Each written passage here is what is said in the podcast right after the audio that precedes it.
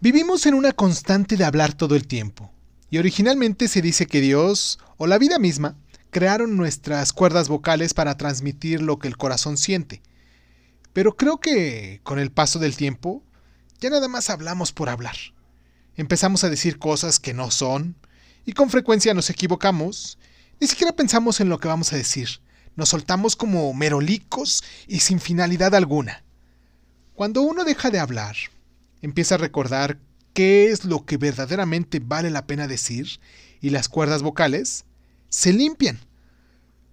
No te pido que dejes de hablar un año, tan solo un día, y que trates de comunicarte con los demás utilizando otros sentidos. O actúa y exprésate con los ojos, con movimientos corporales, busca todas las maneras posibles, excepto escribir. Ese es otro ejercicio.